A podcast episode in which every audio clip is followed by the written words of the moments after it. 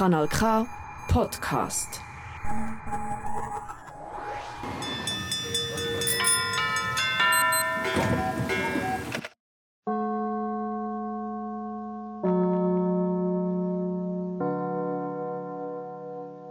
Herzlich willkommen, liebe Zuhörerinnen, liebe Zuhörer, liebe Zuschauerinnen, liebe Zuschauer hier vor Ort.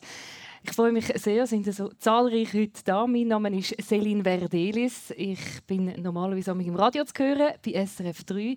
Und ich freue mich immer, dass ich regelmäßig das Radiomikrofon eintauschen gegen das Sofa da im Odeon Bruck. Und heute neben mir begrüßen darf ich Künstlerin und auch Lehrerin Rosangela de Andrade Boss. Habe ich es richtig ausgesprochen? Ah, super. Künstlerin aus Bruck. Ähm, seit dem 1996 bist du in der Schweiz.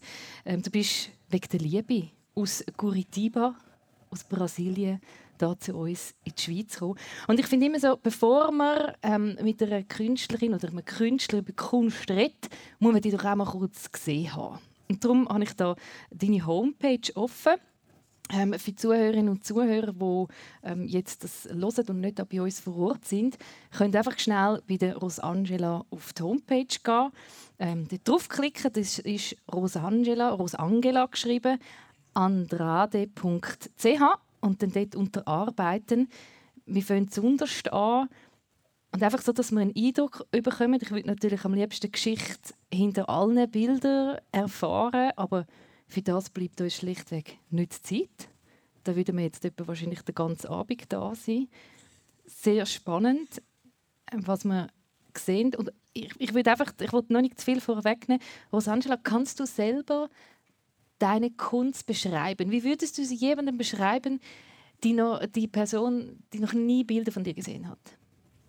Wenn ich jetzt beschreibe meine Arbeit, würde ich sagen, okay, ich mache jetzt einen Weg in der Richtung Konstruktivismus, aber bis vor kurz sozusagen 2000, ähm, nein, nicht 2000, von 2010 bis äh, jetzt vor kurzem habe ich einfach äh, sehr naturalistisch und realistisch gearbeitet in eine Richtung von Surrealismus.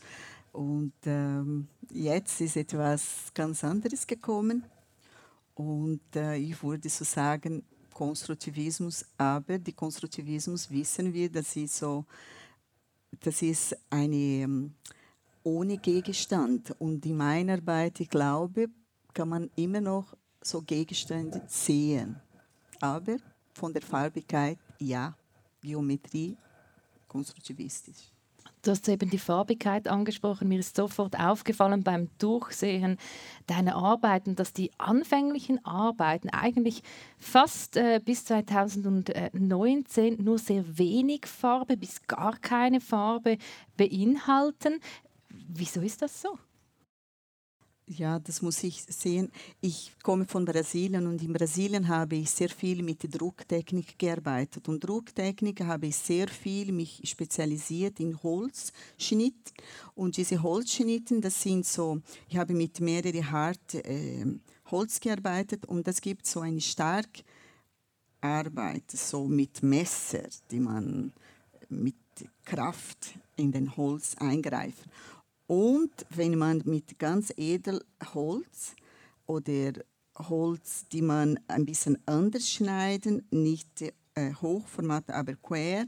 Und dann gibt es ganz leichte Arbeit und mit viel, viel Details. Und das, es ist immer schwarz gewesen. Und ich habe dann auch in Brasilien ein sehr farbig Arbeit, aber als ich gekommen bin in der Schweiz, habe ich angefangen in der Hochschule für Kunst und Gestaltung zu arbeiten.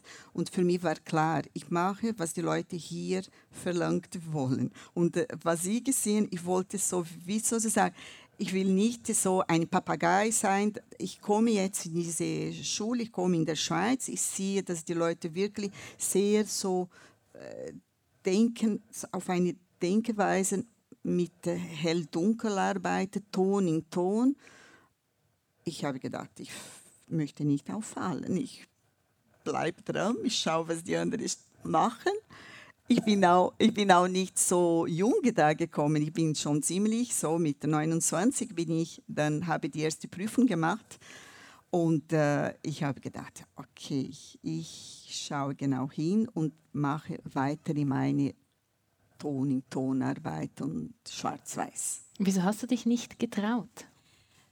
Ja, eben, man, ich, will, ich wollte nicht auffallen hier. Ich bin schon ziemlich anders gewesen wegen meinem Kleid. Ich bin sehr aufgefallen mit der Farbigkeit und so weiter. Die Leute haben gedacht, aha, das ist jemand anders.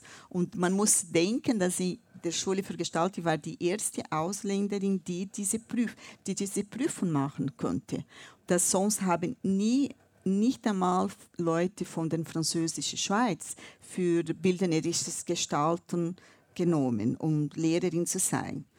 Und äh, ich habe gedacht, ich muss ganz gut aufpassen. Ich muss äh, genau sehen, was die Leute machen. Und dann, ähm, ich, ich habe mir nicht so vertraut, wirklich. Obwohl ich muss schon sagen, die Lehrer haben mir sehr unterstützt. Sie haben, ich kann nie über irgendeine Lehrer sprechen, das mir gesagt hat, Rosangela, mach so in diese Richtung. Sie haben mir ziemlich frei gelassen, aber ich von mir aus wollte ich nicht und habe mir gedacht, wenn ich einmal so die Leute mich kennen, müssen sie mir auch auf diese Facette vielleicht kann ich auch etwas zeigen mit Schwarz-Weiß. Du warst schon Künstlerin in Brasilien, bist dann hierher gekommen. Wieso hattest du das Gefühl, ich brauche noch eine Ausbildung trotzdem noch hier in der Schweiz? Aber das, das war äh, ziemlich klar. Ich habe in Brasilien sehr viel Sache gemacht. Ich habe eine Universität dort gemacht als Kunstlehrerin und ich habe dann eine Spezialisierung in Kunst gemacht. Und als ich, ich habe angefangen zu unterrichten habe sehr viel Unterricht gehabt, auch bei der Erziehungsdepartement gearbeitet mit äh, Curriculum und äh, Lehrplan und so weiter. Und ich bin da gekommen, aber ich habe für mich war ganz klar, ich komme hierher, wenn ich weiter studieren kann. Sonst, ich habe alles offen gelassen. Meine Stelle war in Brasilien offen. Das sind so ziemlich, ähm, ich habe parat, weil ich habe gedacht, ich ich habe mein Leben hier, wenn ich einmal zurück, könnte ich das wieder zurückkommen. Und, äh, aber ich bin da und ich habe gedacht, ich schaue, was diese Gesellschaft können mir geben und ich schaue dann hin und mache mit. Wenn du so zurückdenkst an diese Zeit, was hat dich am meisten in der Schweiz überrascht oder wo warst du auch geschockt? Was sind so starke Gefühle? Es ist ja das doch eine Zeit her. Es ist ja, das ist lange her, weil natürlich, wenn man sofort kommt und dann, es ist alles neu. Es ist alles neu und alles, was mir wahnsinnig beeindruckt hat, das ist am Sonntag, wenn ich auf die Straße war, es war niemand und hier in Bruck und ich habe immer meine Freunde dann gesagt, hallo, wo sind die Menschen von dieser Stadt? Wo wohnen sie? Und wo? Es, es war fast niemand. Und damals in Zürich auch, wenn du am Nachmittag, Sonntag, es waren viel weniger Leute auf die Straße. Das hat mich sehr beeindruckt, weil ich komme eben von einer Stadt mit zwei Millionen Einwohnern. Ich war ein staatlicher Mensch. Es hat immer Menschen überall. Und das war für mich so. Es hat andere Dinge dann natürlich auch. Ähm, ja, wie die Leute still sind und leise.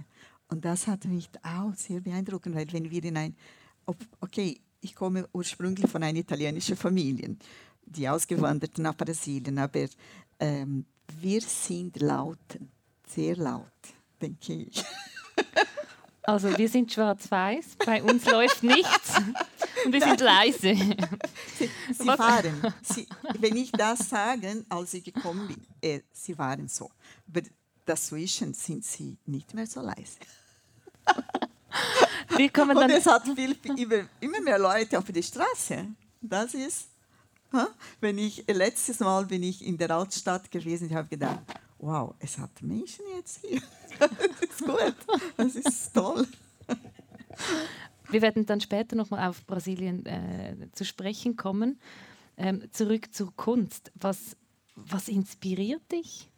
Also wenn ich sage, da kann ich, ähm, sind so drei grobe Themen, die mich inspiriert. Das sind äh, Natur und dann Körper und Körper von Menschen und von Tieren und Architektur.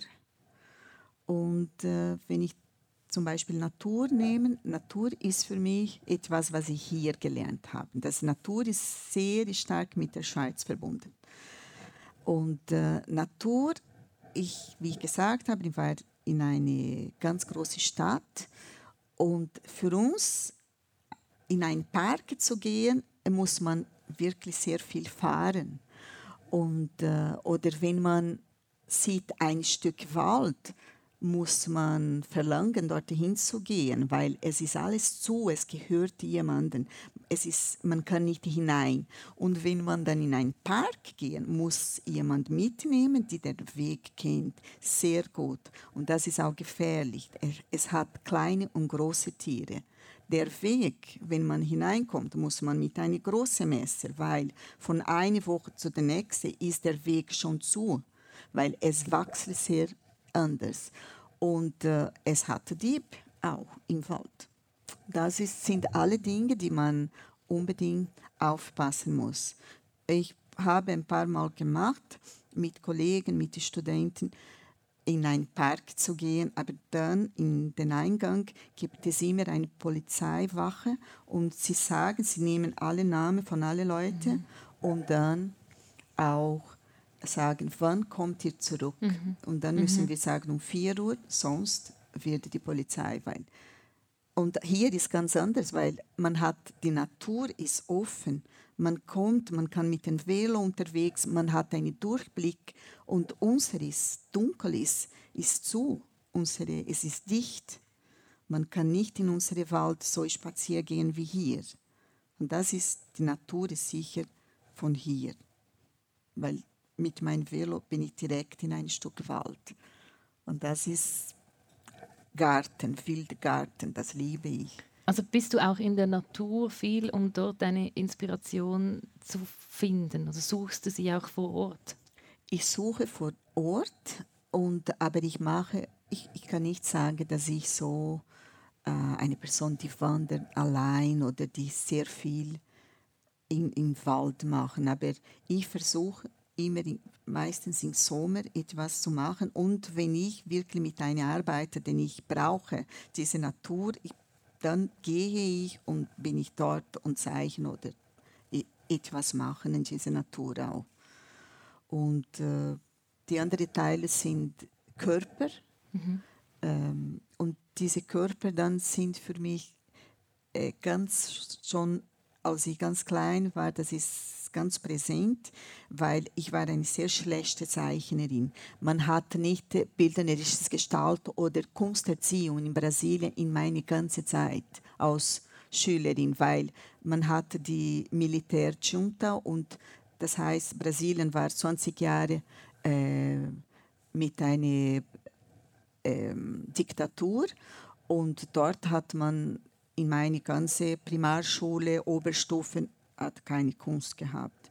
Und äh, ich habe dann von zu Hause selbst, ähm, meine Mutter prinzipiell hat mir sehr viel geholfen, etwas mit den Händen zu machen, weil sie hat gesehen, ich kann sehr viele Sachen machen. Und äh, ich habe, weil ich nicht so gute Zeichner habe, ich immer collagiert. Ich habe von Zeitschrift immer Menschenkörper immer geschnitten und zusammengetan.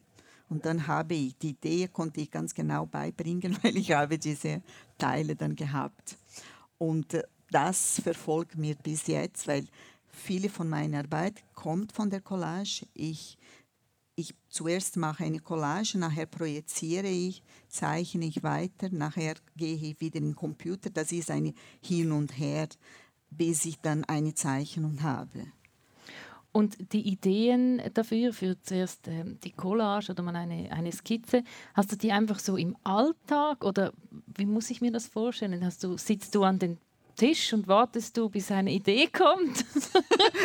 ja, das ist eine, vielleicht eine sehr romantische äh, Vorstellung, dass Künstler so sitzen und so, heute habe ich eine Idee, eine super Idee, wie leid, aber es ist ganz selten, die man so eine, wow. Ähm, weil sonst Geschichte lese ich sehr gern. Und ein anderes Ding ist, dass ich. So, so Romane oder was meinst du mit Geschichten? Nein, so, ich lese so, wenn ich wirklich die Zeit habe, zum Beispiel ähm, Science Fictions, lese ich sehr gern und dann kann ich mich in eine, wie so in eine andere Welt. Ich gehe auch gerne ins Kino und. Äh, zum ja, Beispiel hier ins Odeon? Odeon, ja, mehr Science Fictions. nein, nein, ich sehe ganz andere Sachen. Ich, ich, ich liebe Filme natürlich und äh, ich kann alles Trash-Filme sehen, ich kann Trickfilme, ich kann Mangas sehen und äh, ja, es kommt, ich absorbiere das Zeug. Ich, und weil ich, ich denke, alle äh, kommt irgendwie durch den Kopf und bearbeite ich dann und kann ich etwas zeichnen. Aber normalerweise sind Menschen wirklich, ich habe meine iPhone, vor, vorher habe ich mein Handy oder meine äh, kleine Kamera vorher habe ich gehabt und dann fotografiere ich Le Leute von die sehen auf der mhm. Straße und äh, normalerweise habe ich eine mit einer ganz großen Zoom, wo die Leute, wo ich Leute fotografiere, die mich gar nicht sehen, dass ich, dass sie fotografiert werden. Das habe ich normalerweise sehr viel gebraucht in Paris, als ich dort für einen Aufenthalt gehabt. Mhm. Das, dort habe ich wirklich eine sehr lange dann Zoom gehabt, dass ich wirklich mich versteckt und Leute dann äh, fotografieren könnte und dann zeichnen. Also wie ein Paparazzi? Ja. Nochmals zurück ähm, zu der Zeit, wo, also das war gut, so 2019, anhand von den Arbeiten, die wir auf deiner Homepage sehen, wo du dann plötzlich äh, farbiger wurdest, mehr mit den Farben gearbeitet hast. Ähm, oder vielleicht hast du vorher schon gearbeitet, aber mehr an die Öffentlichkeit gegangen bist mit farbigen Kunstwerken. Gab es da einen Schlüsselmoment, wo es dann plötzlich farbig wurde?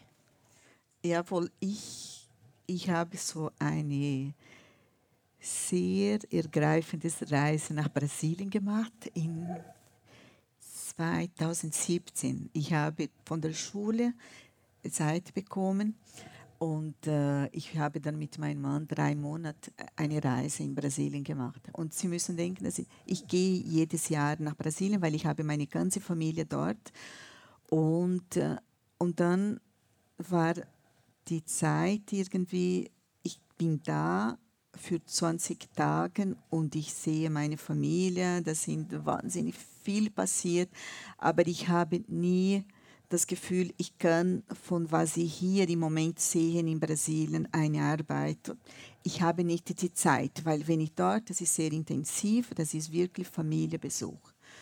Und dann nachher bin ich mit meinem Mann in 2017 habe ich diese Zeit gehabt und ich habe wirklich Nordbrasilien besucht, wo ich wirklich nicht so gekannt habe. Und dort war, ich habe plötzlich so viel von mir selbst entdeckt und wieder so viele Sachen gesehen. Das war wirklich sehr speziell, diese Reise. Und ich habe dann Ort besucht, wo ich Sachen gesehen habe, dass ich schon äh, lang im Kopf habe zum Arbeit, weil manchmal denkt man, aha, diese Arbeit ist jetzt gekommen, aber das ist nicht jetzt. Man, man arbeitet, man sieht immer wieder vielleicht etwas in diese Richtung, aber man, man braucht sehr viel Zeit, um das zu bearbeiten. Und als ich gekommen bin in Nordbrasilien dann, in Bahia, in Innen, Bahia, äh, ich habe Häuser dort gesehen, dass ich ein, vor 35 Jahren in Brasilien eine Ausstellung gesehen von Anna Mariani. Sie ist eine wahnsinnig gute Fotografin. Und sie hatte diese Häuser in den ganzen Litoral von Recife und von den ganzen Norden Brasilien äh, fotografiert. Und sie hat so eine Dokumentation von diesen Häusern gemacht. Aber das Buch dann in 2017 habe ich auch Fotos gemacht von solchen Häusern da in Brasilien. Die habe gedacht, aha, von dem mache. Ich kann mir sehr gut vorstellen, so eine Arbeit zu, zu machen in, in der Schweiz. Und ich habe auch sehr viele Fotos gemacht. Später dann habe ich das Buch, es ist, sagt man, aufgegriffen, oder? Es gibt nicht mehr, das Buch. Und vergriffen. Ich habe, vergriffen. Ne? Und ich habe dann doch eine gefunden und ich habe dann in der Schweiz gebracht. Und in dem Moment habe ich dann wieder mit der Farbe, und das war so klar. Ich habe dann in meinem Atelier angefangen, so Sachen zu suchen, wo ich ausmalen kann. Und ich habe dann diese Schachtel, die ich 20 Jahre nur mein Parfum immer hier und da eine bekommen. Ich habe immer diese Innenschacht von Parfum, von mhm. Parfums versorgt. Und dann war diese Tasche da und das war klar, ich mache etwas mit dem. Und das war für mich so, ist so klar gekommen, dass ich gedacht habe, komisch, weil ich habe so viel Zeit in 2015, 16, 17 mit Farbe gearbeitet, auf verschiedene Material, verschiedene Sorten von Farbe, Acryl, Aquarelle und Gouache. Und äh, jetzt ist klar, ich arbeite mit Acryl und ich mache verschiedene Nuancierungen von Farbe. Das sind das gekommen. Das da. Genau, ich stelle mir das auch sehr äh, befreiend vor. Ja, ich habe gedacht, jetzt mache ich das und ich weiß es nicht, was wird. Ich habe einfach losgemalt. Ein ganzes Jahr, so immer wieder, immer wieder, immer wieder. Und dann habe ich mir gedacht, okay, das ist die Ausstellung dann im Zimmermannhaus gekommen. Letztes Jahr, genau. Letztes Jahr. Das ist der, für die, Januar, die das nicht kennen, das ist der, Februar. Genau, das ist ähm, in Bruck, das ist ja. ähm, das Zimmermannhaus, ähm, ähm die, der die Kunstraum, Galerie. die Galerie ja. in Bruck. Genau, genau vor allem auch für genau, zeitgenössische Kunst. Genau. Ja. Und da bin ich eingeladen und äh, ich habe sofort gedacht, aha, wenn ich da ausstelle, möchte ich in den äh, Parterre in den ersten Stock arbeiten. Es hat ein paar Säulen dort und ich möchte mit diesen Säulen etwas machen. Und äh, dann habe ich angefangen zu skizzieren und, und weitergemalt an diese Häuser. Und ich habe gedacht, aha, es gibt es etwas in Raum. Und es gibt es dann Teile von Architektur und diese Häuser werde ich sicher da in Bruck zeigen. Und äh, das ist ganz klar. Und dann habe ich auch Hilfe von Krishna Menon, der hat mir geholfen, dann meine Idee, weil ich habe so etwas im Kopf, es muss ganz genau stimmen, diese Säule, ich habe äh, zwei neue Säulen gebaut in der Galerie. Die Galerie hatte schon zwei und ich habe dann zwei neue gebaut. Und für das habe ich gedacht, ich brauche Hilfe, weil ich, ich möchte gern, dass die Leute kommen in diese Ausstellung und nicht mehr den Unterschied sehen, was war da und die neue Säule dann. Und das ist so dann gekommen. Also da wurde plötzlich die Kunst auch äh, räumlich, sie war nicht mehr nur auf Papier. Das ist Nein. nämlich auch etwas, was mir aufgefallen ist. Du ähm, scheinst keine Berührungsängste zu haben, auch von neuen Materialien. Du hast verschiedene Farben vorher angesprochen. Du hast auch schon mit Karton gearbeitet, mit Holz, mit Porzellan, ähm, mit Ton. Du arbeitest auch noch zusammen mit der Badener Künstlerin Esther Amrein. Mit ihr machst du Drucke. Ähm, also du hast wirklich keine Angst, einfach auch auszuprobieren und ganz neue Wege zu gehen? Nein, das hat mir nie, ich finde, eine Bereicherung, wenn man so Material suchen, etwas ausprobieren, äh, keine Berührungsangst vor was es kommt oder was es wird äh, von dem. Oder manchmal ähm, vermischt sie natürlich, ich bin Lehrerin und als Lehrerin ja, manchmal habe ich auch Lust, irgendetwas ganz anderes mit den Schülern zu probieren und, und dann gehe ich voll in den Material. Ich habe gedacht, in 2010 habe ich meine erste Ausstellung hier in der Zimmermann Haus gearbeitet und das war eine Tuschearbeit. Vorher habe ich zwei, zweieinhalb, zweieinhalb Jahre vorher, 2008 glaube oder sieben sogar, ich habe einen Kurs äh, für die Schüler in ein Projekt, wo über Kalligraphie mhm. und Tuschmalerei. Und ich habe nichts gewusst und ich habe am Anfang gedacht, okay, ich mache das. Das ist mir ein bisschen Tuschmalerei, mein Gott. Jemand hat mir gesagt, ich muss so etwas in diese Richtung machen. Ich habe gedacht, ai. Aber dann, ich habe gedacht, okay, ich probiere, ich kaufe Bücher und lese und probiere mit verschiedenen Materialien. Und dann plötzlich, es war da. Und, und ich, habe, ich war wahrscheinlich so begeistert und die Schüler haben gearbeitet diese Woche wie verrückt.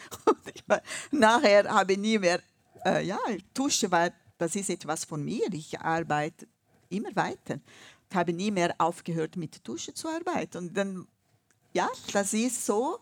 Oder wenn man mit Ton arbeitet mit den Schülern und dann arbeitest du mit vielleicht 26 Personen, die am Ton arbeiten. Und das ist, es ist schön zu sehen, wie das geht. Und, oder nachher, wenn sie dann äh, in Ofen tun und was kommt, dann mein Part geht kaputt und die andere nicht. Und mit dem bekommt man unglaubliche Erfahrung. Und auch mit Glasur und so weiter. Das, es, ist ein Gewinn für einen Künstler, wenn man so intensiv mit so Sachen arbeiten kann. Ja, ich wollte gerade sagen, oder, das, das, das treibt einem dazu, auch Neues auszuprobieren, ja. obwohl man am Anfang denkt, oh, muss das jetzt ja. vielleicht sein, oder? Ja, das ist aber schön. Zeigt. Rosangela, was ist dir wichtig bei deiner Arbeit als Künstlerin? Das ist wichtig. Ich, ich glaube, es gibt so immer einen Austausch. Und für mich Damals in Brasilien habe ich Bilder gemacht und in den Schrank versorgt, als ich mit 18 Jahren war. Und meine Mutter hat gesagt, du, das gibt's nicht. Du musst diese Sache zeigen, weil du versteckt jedes Mal, dein Schrank wird immer voller und jede Nacht arbeitest du, arbeitest du und äh, wir müssen irgendwo finden, wo man äh, zeigen kann. Aber diese Zeigen ist, man hat Kontakt mit den Leuten. Jemand sieht deine Arbeit, jemand sagt dir etwas. Und das ist für mich ganz wichtig. Das ist, Kunst gibt es nicht ohne Betrachten, weil der Betrachter fällt und dann gibt es keine Kunst. Und das ist für mich wichtig, dass die Leute etwas zu mir kommen oder etwas sagen. Oder es ist für mich immer schön, wenn ich auf der Straße bin und jemand sagt, ah, ich habe deine Bilder dort in deinem Schaufenster gesehen, das ist so, das freut mich jedes Mal. Und das ist für mich ein Kontakt, eine, äh, etwas Schönes. Das hast du sehr schön gesagt, dass Kunst eine Betrachterin oder einen Betrachter ja. braucht. Wie viel Mut braucht es auch? Jetzt vor allem auch in deinem Fall, wenn du plötzlich so mit ganz neuen Sachen kommst. Das ist schon mutig. Ja, das äh, habe ich mich gedacht, ah, jetzt traue ich mich, aber vielleicht mit den Alten dann, ja, vertraut man, vertraut mir viel mehr. Das kann man sagen, jetzt habe ich äh, hinter mir und jetzt kann ich so etwas machen. Also, und ich habe dann, als ich im Zimmermannhaus habe gedacht, ich war so hinter meiner Arbeit. Ich war so sicher, dass das klappt, obwohl es war Karton, es ist ein billiges Material, das ist nicht perfekt und weil der Konstruktivismus ist etwas mit Geometrie, dass die Augen so ineinander hineinversetzt werden und dass, die, dass man so wirklich ähm, ja, erwartet vielleicht eine perfekte Arbeit. Aber das war nicht perfekt, aber für mich hat es gestimmt. und ich glaube, wenn du hinter der Arbeit stehst, dann ist vielleicht kommt Kritik und kommt nicht oder jemand sagt etwas, ist wichtig, du denkst, du schaust, ja, das hast du das Recht, ja, ja, das stimmt. Und dann, aber trotzdem, ja, ist man da, das ist egal. Und wenn du sagst, ja, es ist vielleicht nicht perfekt, aber für mich stimmt es, das ist ja ein sehr gesundes, gutes Selbstvertrauen. Hast du auch manchmal Zweifel? Äh, immer. Wenn man da in Atelier dunkel, weil ich arbeite ziemlich oft so in dunkel, weil ich muss, ich arbeite sehr viel mit Projektion und so weiter. Äh, ja, weil jetzt bei dieser Arbeit es ist super gelungen und ich komme das es ist mir einfach jetzt mit Farbe, das muss ich sagen. Und warum? Weil mit Farbe ist man versetzt, ist man da und sucht man Farben, sucht man Geometrie vielleicht. Und wenn man mit wirklich Inhalt schwarz-weiß und dann ist immer hinterher, warum mache ich das? Was ist was sollte das jetzt? Das gibt es immer Fragestellungen, weil die Menschen sehen und meine Arbeit ist Naturalist, wirklichkeitsgetreu, man sieht alles. Und, äh, und die, die Geschichte mit dem Thema und was man macht oder was man entwick, entwick, entwickelt, es ist sehr da. Und man, man ist verzweifelt. Man, und sogar weil meine Zeichnung, man schaut und dann sagt, oh, wow, das ist so schön. Und dann verzerrt das Gesicht, weil es ist hart, es sagt etwas, es ist immer ein bisschen ähm, do doppeldeutig irgendwie, das Ganze. Und ähm, ja, das, das, ja, ich glaube, jeder Künstler hat verzweifelt. Aber ich bin in eine gute Phase jetzt mit der Farbe. also. so. Wenn du aber trotzdem mal so Momente hast, oder jetzt bist du in einer guten Phase, aber wenn du solche Zeiten mal hast, was, was holt dich wieder raus? Oder was, was motiviert dich? Ich bleibe dran. Ich bleibe immer dran. Und sogar wenn ich nicht so gute Idee und weil ich wirklich so denke, oh Gott, was mache ich heute? Und und dann lese ich etwas und dann vielleicht nehme ich ein Skizzeheft oder klebe ich etwas, mache ich eine Collage. Ich bin immer dran. Ich bin immer dran. Wenn ich am Zeichnen bin und zwei, drei Wochen nicht zeichnen, es ist wie, wenn die Hand nicht mehr Kurven machen kann oder wie den Bleistift. Moment mal, aber dieser Bleistift hier, das ist immer so, aber das ist komisch. Und, und dann muss man, dann nach ein, zwei Stunden kommt wieder. Und das ist super. Aber man muss da dann bleiben. Es ist sehr, sehr selten, dass ich zum Beispiel im Bruck schwimmen gegangen im Sommer. Weil wenn ich wirklich das schöne Wetter und so weiter, bin ich da in Atelier, ich arbeite. ich arbeite. Wir kommen dann später noch auf dieses ja. Thema zurück. Ich habe manchmal sowieso das Gefühl, dich gibt es zweimal so viel, wie du auch noch unterrichtest, aber da, dazu kommen wir ja. später noch. Ja. Ähm, ich war sehr überrascht, denn ich habe von Rosangela zuerst, als allererst, eine Instagram-Anfrage gehabt. Eine Freundschaftsanfrage auf Instagram. Und dann, als ich über dich angefangen habe zu recherchieren, habe ich diese Homepage von dir entdeckt. Sie ist sehr abgedatet, so mit den neuesten Zahlen. Du hast ein LinkedIn-Profil, das aktuell ist. Und ich habe wie so gedacht, ah, wow, da, da versucht jemand wirklich so voll äh, dabei zu bleiben am Puls der Zeit. Und dann hast du mir auch noch im Vorgespräch plötzlich von ähm, KI-Kunst, also von Kunst, die durch Einsatz von künstlicher Intelligenz entsteht, noch erzählt. Also du, dir ist, mir scheint, das sei es dir sehr wichtig, so am Puls der Zeit zu sein. Ja, weil ich bin Lehrerin und ich arbeite so mit Adoleszenten.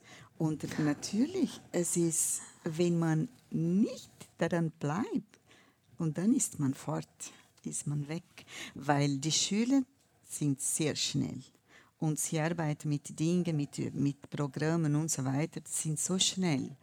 Und wenn du das aufgibst und sagst, ach, das brauche ich nicht, das ist, das kann ich damit leben, ähm, ja, ich habe noch ziemlich viele Jahre vor mir und dann ist man weg von dem. Und ich denke, als Künstlerin eine Homepage, das ist fast ein Muss heute sozusagen.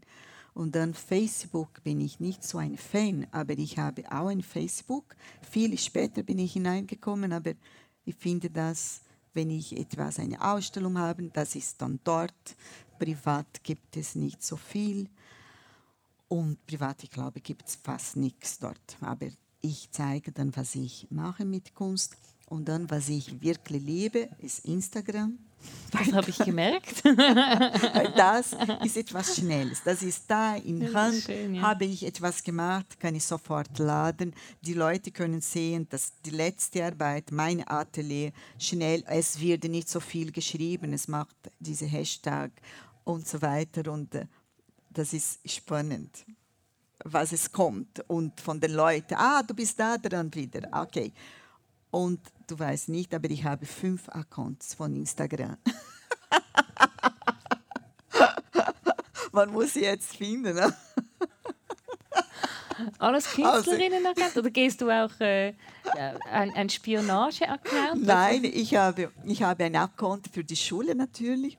Und äh, ich habe es gemerkt, was machen wir, als wir dann äh, ähm, in Corona-Zeit von einem Tag zu dem nächsten müssen wir mit dem Computer arbeiten. Und ich habe gedacht, Moment mal, wie beginnen wir? Wir müssen Filme zeigen, wir müssen Programme zeigen für die Schüler.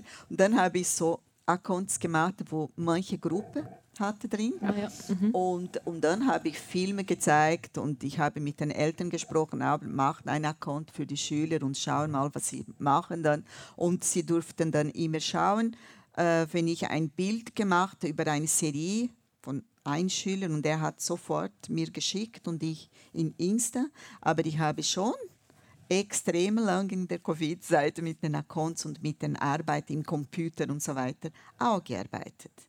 Aber für mich, das ist alles so ein Werkzeug. Ja, aber du scheinst mir trotzdem sehr große Freude, immer an alles zu haben. Wenn du so entdeckt, am Anfang denkst du vielleicht, hm, aber dann scheint ja. es mir, als äh, bist du sehr motiviert. Ja, äh, ich habe auch sehr viel mit Trickfilmen gearbeitet in Zürich und nachher habe ich Jahre dann mit den Schülern auch selbst Trickfilm gedreht und gezeichnet Trickfilm mit Plastilin, mit Objekten und so weiter. Und das hilft mir auch, weil heute mache ich auch Film. Wenn ich irgendeine Ausstellung oder etwas sehe, mache ich schnell, weil ich, ich kann das, ich kenne dieses Programm. Und das sieht noch schön aus.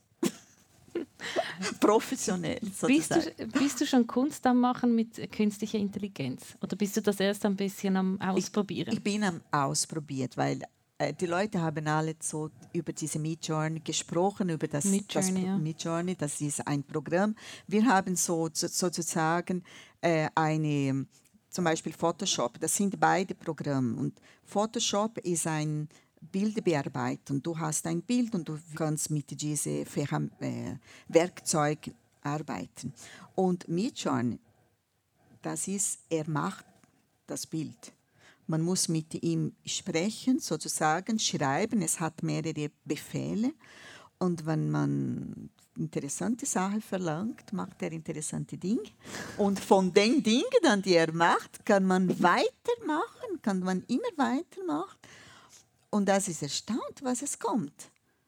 Man kann sehr gute Dinge machen. Aber wenn ich bespreche, so die Leute sagen, oh nein, das kommt gar nicht in Frage, weil der ist eine Maschine, er übernimmt alles von was alle wir in der Welt haben. Jawohl. Aber wenn ein Künstler nicht Sache forschen, Sache suchen, das verzweifle ich ein bisschen, dass alles von den eigenen Kopf kommt. Und ich glaube, das, ist, das sind Hilfe, das sind Werkzeuge. In der Zeit, wo mein Bruder hat mir, der, er hat mir beigebracht, mit, äh, mit Journey zu arbeiten. Er hat gesagt, du hast deinen Schüler, du brauchst das, du wirst sehen, das revolutioniert die ganze Welt, hat er gesagt. Da musst du dranbleiben. Und das sehe ich, das, das muss wirklich. Mit KI kann man nicht mehr vergessen, dass sie sind da und man muss etwas machen. Und es wird auch bleiben. Ja, das bleibt. Das bleibt. Du hast jetzt oft vom Unterrichten ähm, gesprochen. Mhm. Du unterrichtest seit zwei Jahren in Wettingen an der Bezirksschule bildnerisches Gestalten und vorher warst du 20 Jahre in Klingnau ebenfalls bildnerisches Gestalten, das du unterrichtet hast. Was ist dir wichtig beim Vermitteln von Kunst? Der Kontakt mit den Schülern. Und ich glaube, das ist ganz, ganz wichtig. Bin daran gefunden, dass die Leute in meine Unterrichte kommen, natürlich, weil sie merken, ich spreche nicht perfekt, fehlerfrei. Und ich bin schon in Zürich, weil, stell dir vor, ein, eine Lehrerin kommt, kann nicht Hochdeutsch und sie will Lehrerin werden. Also, aber ich habe gewusst, ich kann das. Ich kann, in Brasilien kann ich, und in Brasilien haben wir 40 Schüler in der Klasse und ich habe gedacht, das habe ich geschafft. Also kann das ich sind riesige Klassen. Ja, riesig, mega mit. Manchmal können manche Lehrer braucht eine, auch ein Mikrofon zu sprechen. Ja. Aber als ich gekommen bin, war auch 25 Schüler hier. Ähm, die Leute haben gesagt, das ist viel. Ich habe nicht so viel gefunden. Aber, aber ich habe gedacht, das klappt. Aber jetzt, äh, ich habe Leute, die meinen Unterricht gesehen haben, sie haben gesagt, wow, da bist du so direkt mit den Schülern. Ich bin sehr direkt. Also das heißt, wenn, wenn dir ein Bild nicht gefällt, dann sagst du, ah, kannst du noch mal ja, von vorne beginnen? Nein, ja, manchmal schon, aber es kommt darauf immer die Art, wie man das sagt. Äh, und wenn man wirklich eine gute Beziehung zu den Schülern hat, kann man alles sagen. Kann man wirklich eine gute und ähm, ja, ich glaube, wir haben eine sehr nette Beziehung. Ich, ich auch. Ich, ich habe sehr nette Schüler. Also eigentlich. Ehrlichkeit ist dir wichtig. Was sind weitere Wi ja. Werte, die dir wichtig sind? Und ähm, das, das Kunstunterricht ist etwas Schönes, weil jeder kann für sich etwas machen. Man hat ein Thema, man hat Kriterien für die Bewertung und so weiter, aber jeder Schüler auf dieses Thema kann er sich versetzen in diese Arbeit und das und das ist das Schönste, weil man kann sehr viel individualisieren, diese Unterricht. Und für mich, das ist wichtig, dass jeder Schüler dann da ihre Sache macht und gern macht. Und deswegen bin ich auch immer an Themen suchen. Und das finde ich sehr wichtig. Themen auswählen, dass die Schüler so jetzt wichtig sind. Und, ähm, und dann klappt es. Und was möchtest du am liebsten, was die SchülerInnen mitnehmen von dir? Das genau beobachten, genau mitdenken und genau ähm, anschauen, was sie machen sind. Dabei sein, versetzt an etwas. Nicht noch auf Instagram nebenbei? Nicht auf Instagram. Nein, auf den nein, fünf nein. Accounts. nein, nein. Ja. ja, und dieser Versetz, das, man sieht immer weiter und das, das finde ich so ja, wahnsinnig schön in der Schule, wenn sie so die Leute da mit einer Arbeit und dann so versetzt sind. Man kommt äh, dann in diesen Flow, in oder? Diesen Flow, ja. Und äh, ja, das ist schön. Das ist wirklich schön. Du arbeitest 74 Prozent als mhm. Lehrerin. Ja. Das ist eine lustige Zahl. Das ist sehr viel, wenn man nebenbei noch so Künstlerin ist. Ja. Wie schaffst du das nebenbei noch so Kunst zu machen? Ja, ich habe noch einen Mann. das ist Mann, scheint ja, mir praktisch, auch, okay? Ja. ich habe noch einen Mann und der Mann hilft mir aus. Und äh, ich glaube, ja, vieles jetzt ist gut. Ähm, ich, ich habe hier gelernt, man muss sehr, sehr organisiert sein. Und wenn man sehr organisiert ist, kann man wirklich gut Zeit finden. Aber natürlich ist es so, wenn man etwas Freies haben will und ich eine Ausstellung haben wie jetzt im Moment, da muss mit viel Zeit planen. Sage, okay, diese Wochenende, es wird, wir machen das und das. Nächste Zeit, dann können wir ich bin im Atelier und ich arbeite jetzt für diese Ausstellung. Und wenn ich keine Ausstellung habe, arbeite ich trotzdem. Im Atelier. Du hast, du hast vorhin gesagt, du warst nicht so viel schwimmen im Sommer, du warst vor allem im Atelier in, in, in, in Bruck. Ja. Aber ich finde es trotzdem noch erstaunlich, weil ich, ich, ich weiß, wie es ist in, in einem Beruf, wo man sehr energetisch präsent sein muss. Das muss man ja auch als Lehrerin. Wann arbeitest du? Also wie sieht so ein Alltag bei dir aus? Stehst du auf, gehst du Unterricht und kommst du nach Hause, bist du im Atelier? Nein, das ist so. Ich Montag, Dienstag, Mittwoch unterrichte ich. Ich stehe auf 5.15 Uhr und dann gehe ich arbeiten und komme nach Hause 6 Uhr, 7 Uhr komme ich, weil, und dann bereite ich alles, was ich in der Schule habe, bin ich dran. Ich bleibe dort am Arbeit und dann Dienstag habe ich ein bisschen früher, aber immer sehr früh aufstehen und Mittwoch auch, Donnerstag auch. Und dann Freitag habe ich frei und Donnerstag Nachmittag. Und dieser Tag ist voll verplant auch. Ich gehe dann ins Atelier von zum Beispiel morgen äh, bei Esther am Rhein und wir müssen eine Arbeit fertig machen für die Ausstellung und da bleiben wir bis vielleicht 5 Uhr und dann komme ich nach Hause und dann gehe ich schwimmen, weil ich mache dann, schwimme ich zweimal bis dreimal pro Woche. Das auch noch. Du machst mich Ja. fertig, Rosandra. Aber das ist, das, ja, ich glaube, das ist gut für den Kopf, so ein bisschen im Wasser.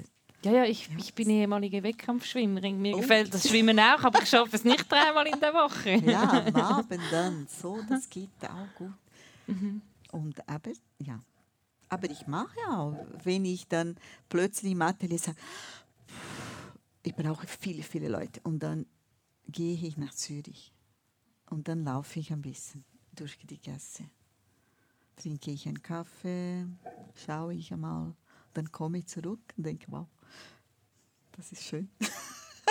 holst du, dir, holst du dir etwas Inspiration? Es gibt ja das Wort, ähm, wie sagt, vielleicht müsst ihr uns schnell helfen. Wie sagt man denn, wenn man etwas arbeitet und dann kann man es nicht mehr? Zum Beispiel ein Architekt, der kann Häuser nicht mehr normal anschauen. Wie sagt man dem, wenn man Be- einen Beruf hat und dann Danke vielmals, da kommt sogar unisono vom ganzen Publikum. Deformation professionell.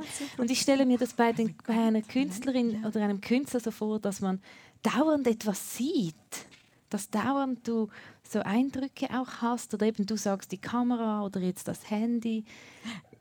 Nein, ich glaube, bei mir ist es so, wenn wir reisen, normalerweise im Juli reisen wir vier Wochen. Wir haben ein Wohnmobil.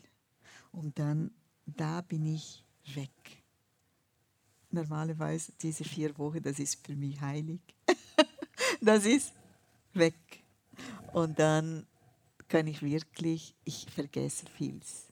Aber natürlich, man läuft herum und sagt, wow, wie schöne Architektur. Oder wir gehen auch, man kann auch in ein Museum gehen, wir machen das auch. Aber das ist nicht, dass mein Kopf ständig, nein, ich kann wirklich so weg von dem, was man macht. Oder auch beim Schwimmen. Bei Schwimmen ist auch. Ja, kann ich mir sehr gut vorstellen. Du hast, äh, wir haben vorhin schon mal über Brasilien gesprochen. Nordbrasilien hat dich zu den Farben gebracht. Du hast etwas Spannendes gesagt, da möchte ich nochmals kurz nachhaken. Du hast dich dort auch selber ähm, anders oder besser kennengelernt. Ich weiß den ganz genauen Wortwahl nicht mehr. Ähm, was hast du genau an dir neu kennengelernt? Das war, ich, ich war hier schon ziemlich äh, lang. Und wenn man nach Brasilien mit so, mit dieser kurzen Zeit mit Familie und so weiter, man sieht nicht mehr. Und das ist, du gehst dorthin, ist normal das. Und, aber mit dieser äh, langen Reise, ich habe viele Dinge, die ich einfach vergessen habe.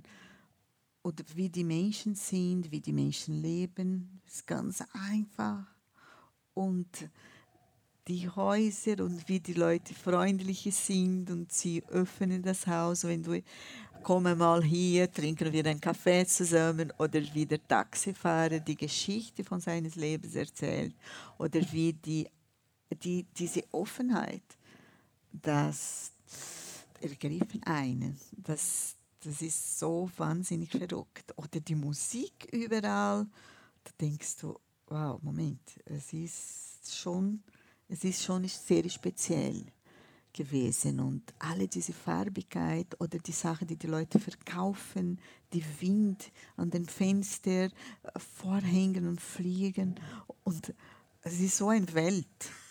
Oder komische Tiere siehst du auch. Du denkst, wow, da, was macht er da? und es ist ja viel und die die Natur ist auch ganz anders. Die Blätter sind mega groß. Und dann denkst du, wow, das ist so wie in eine gigante Sache zu sein. Ja, das ist. Und das erinnert man, aha, ich war einmal da. Und ich war einmal da und das habe ich das gehabt und vielleicht muss ich ein bisschen mehr von dem, weil wenn man arbeitet, macht das, das, das. Und dann man vergisst manchmal, was man wirklich, man isst, so einfach. Und äh, ja, das alles, was man ja einmal gelassen hat. Das ist so schön, wenn du das so beschreibst. Man ist gerade so dort. Ja, Ich weiß, du, du findest, du sprichst nicht gut Deutsch, aber ich war gerade so in Gedanken, konnte ich das richtig sehen. Du hast also sozusagen dass deine Heimat wiederentdeckt. Ähm, du bist ja auch zu einer speziellen Zeit, hast du dort die Kunstausbildung gemacht. Man muss wissen, das war damals während der Militärdiktatur. Äh, wie bist du zu, in solch einer Zeit dazu gekommen, zu sagen, hey, ich will Kunst studieren? Wie war das? Wie bist du zur Kunst gekommen? Man, eigentlich in dieser Zeit habe ich schon gesagt, man hat keine Kunst, weil die Militärjunta hat äh, per Gesetz Kunstunterricht in der Schule implantiert. Und das kann man ein bisschen komisch aussehen, weil ähm, in Brasilien hat, bev bevor dann die Junta Militär gekommen ist, hat man äh, freie Schule gehabt. In, in überall, in alle Schule hat eine kleine freie Schule, Kunstschule gehabt. Und man konnte da nach der Schule gehen. Es hat immer einen Lehrer gehabt, die das dir geholfen und so weiter. Diese Zeit habe ich nicht gehabt, aber die Leute haben mir erzählt. Und man hat auch in der Stadt mehrere von dieser großen Schule und natürlich, das waren politische sehr stark ähm, mit der ganzen Brasilien verbunden solche Schule und das sind auch in unsere ähm, Kunstwoche in 22, 1922 ist eine riesige Bewegung gekommen in Brasilien, wo diese Schule auch gekommen. Und das war sehr stark, bis dann 61, wo die Militär gekommen sind. Und dann haben sie gedacht, okay, diese Schule, wir müssen das absagen, schneiden, diese Schule, weil diese Schule ähm, man kann sehr politische ähm, äh, ein Netz machen in der ganzen Brasilien und das brauchen wir nicht. Und dann schließen wir alle diese Schule und machen wir Kunst in der Schule. Und das können wir genau sehen, was abläuft. Kontrollieren. Kontrollieren. Und die Schule, die Kunstunterrichte, die ich hatte, das sind immer Blätter gehabt mit irgend vorprogrammierten Dingen und man hatte das gemalt die ah, ganze Zeit. Inspirierend. Inspirierend. Tage der Indianer und dann bekommt man einen Indianer mit äh, Feder und so weiter. Man hat gemalt. Das ist so total Quatsch.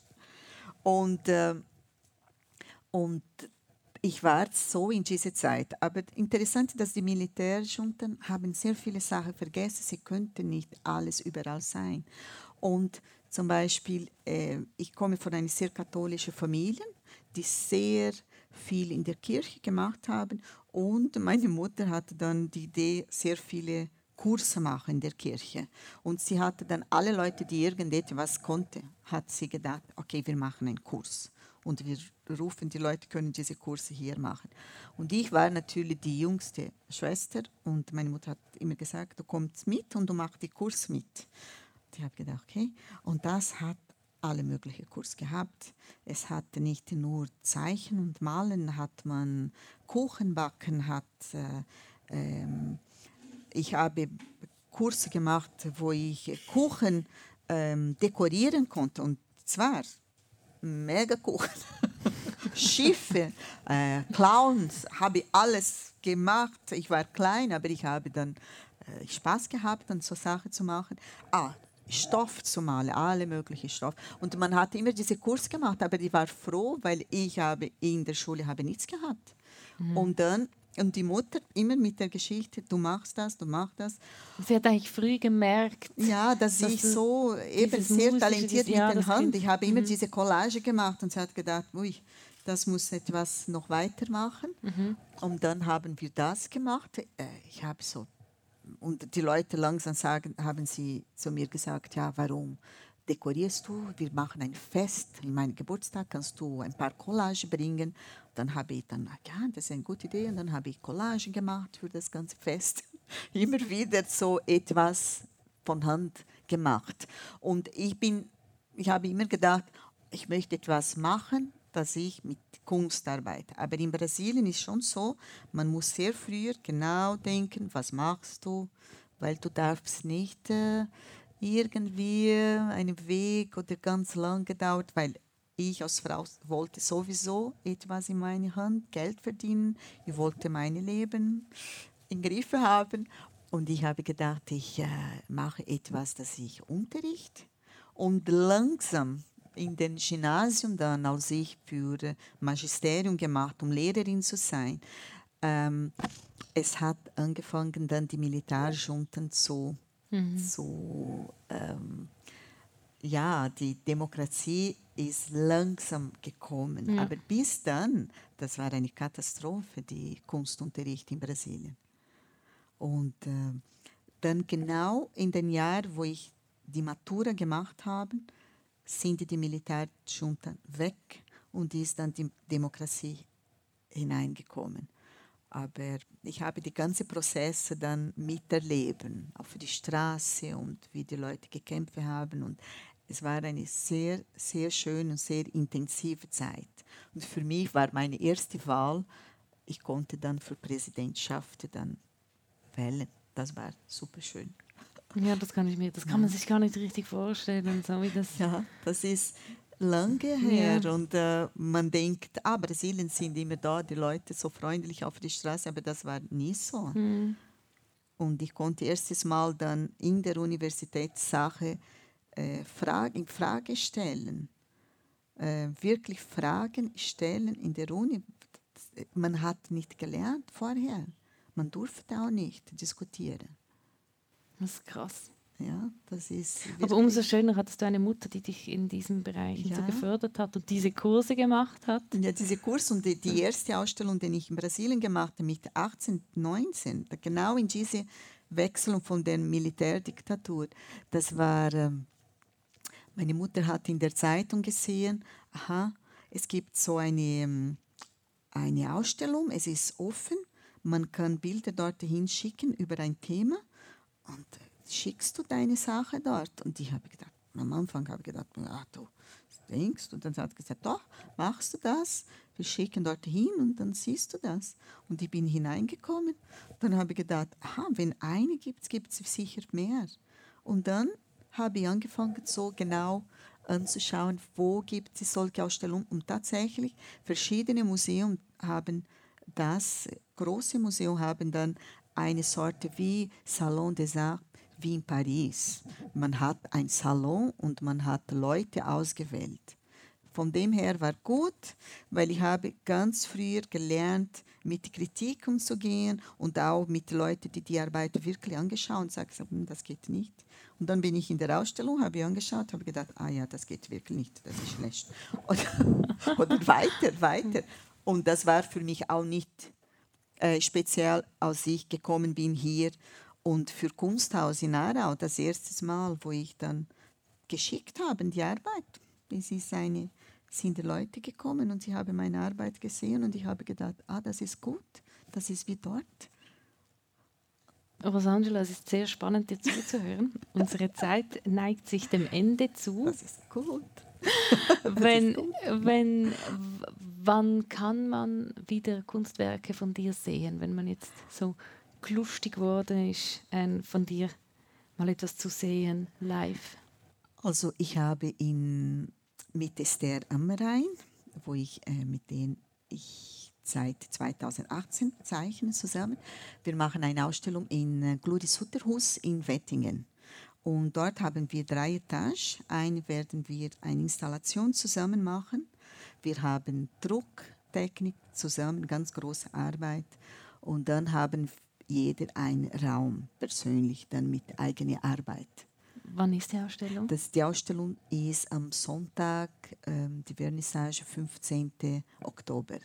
Vielen Dank, Rosangela, dass du hier warst. Ich danke das Odeon, die mich eingeladen haben. Vielen Dank. Das finde ich noch etwas Schönes. Habe ich noch nicht gemacht. Schön, danke.